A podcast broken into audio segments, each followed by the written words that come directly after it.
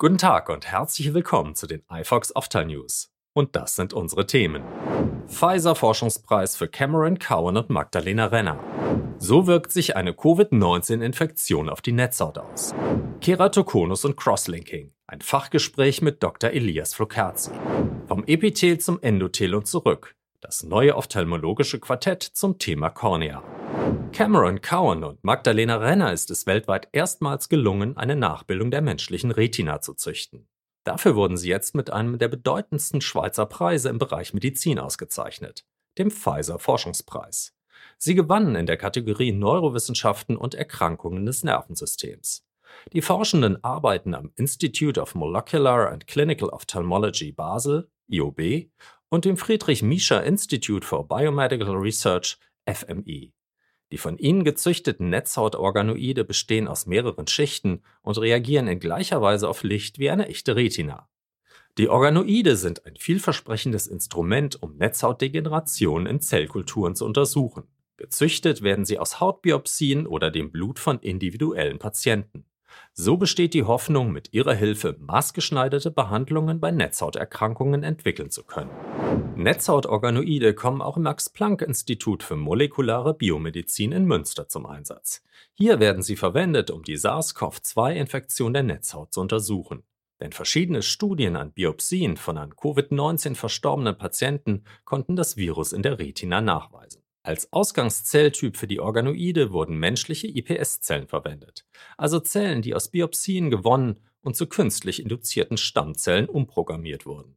Mithilfe des Plug-Assay-Verfahrens konnten die Forscher nachweisen, dass sich SARS-CoV-2 in menschlichen Netzhautzellen repliziert. Analysen mit dem Fluoreszenzmikroskop zeigten, dass hauptsächlich zwei Zellschichten infiziert wurden. Die äußere Körnerschicht, in der sich die Photorezeptoren befinden, vor allem aber die retinalen Ganglienzellen. Die Studie zeigt, dass eine Covid-19-Infektion direkte pathologische Folgen für diese Zellen haben kann. Die Daten geben Grund zur Annahme, dass sogenannte Long-Covid-Symptome degenerative Erkrankungen der Netzhaut einschließen können. Der Keratokonus ist eine schwere Erkrankung der Kornea.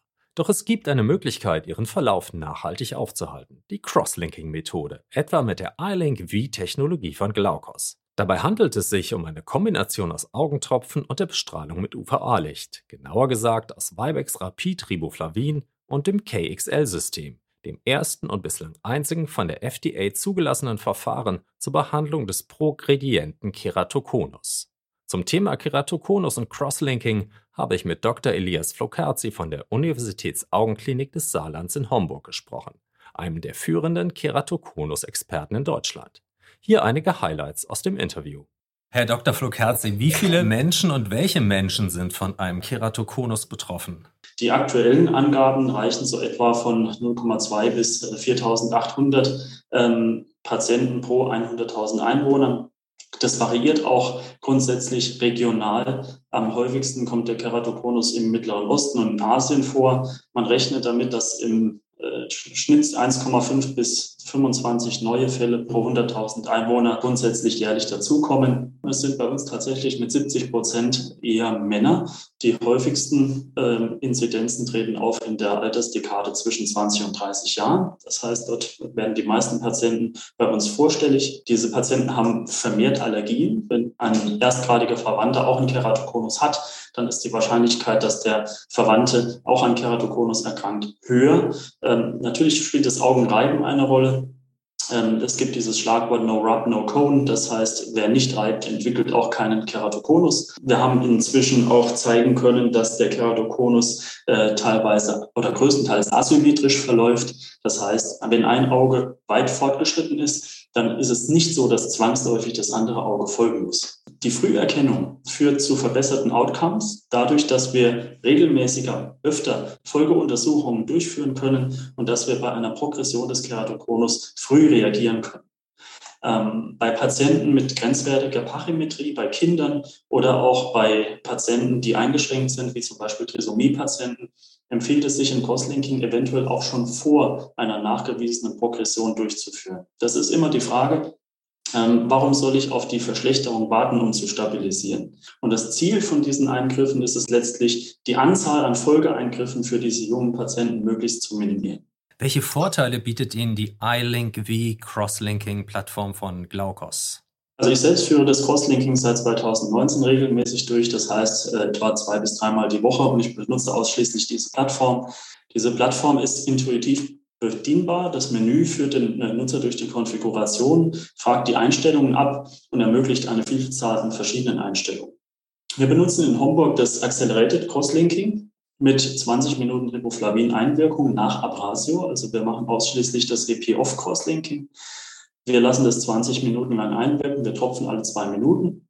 Und anschließend bestrahlen wir 10 Minuten mit einer Energie 5,4 Joule pro Quadratzentimeter und einer UV-Leistung 9 Milliwatt pro Quadratzentimeter.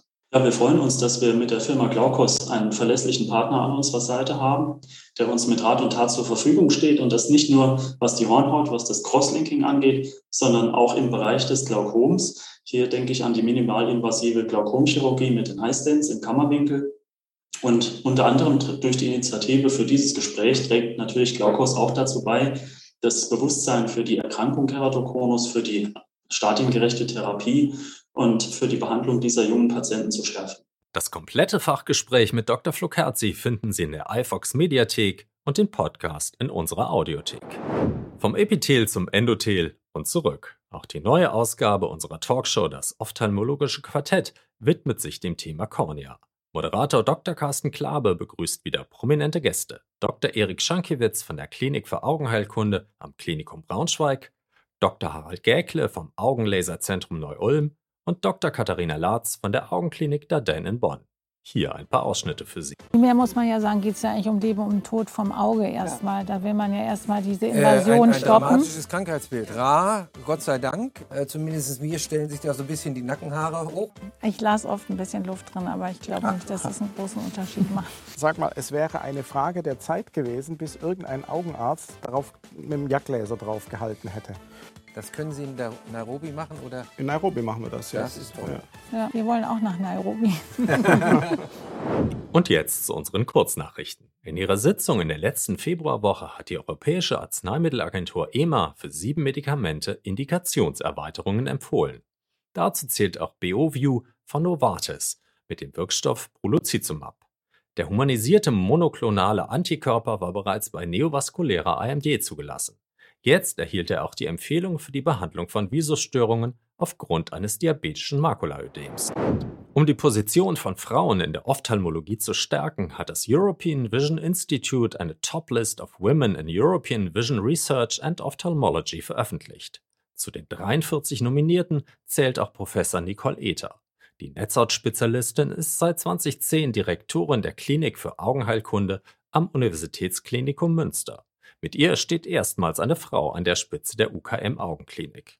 Auf die Frage, auf welche berufliche Leistung sie ganz besonders stolz ist, nennt ETA die Einführung von Regis, dem nationalen Register der Augenheilkunde in Deutschland. Die optische Kohärenztomographie OCT kommt in so unterschiedlichen Bereichen wie der Augenheilkunde und der Bauteilüberwachung zum Einsatz. Doch bisher wurde das Messverfahren noch nicht allgemeingültig beschrieben, verschiedene Verfahren und Leistungsmerkmale noch nicht standardisiert.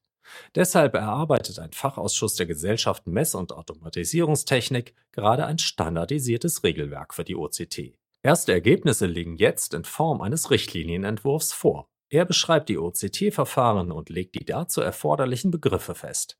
Danach stehen die Themenfelder Signalverarbeitung und Datenauswertung sowie messtechnische Charakterisierung von OCT-Systemen auf der Roadmap.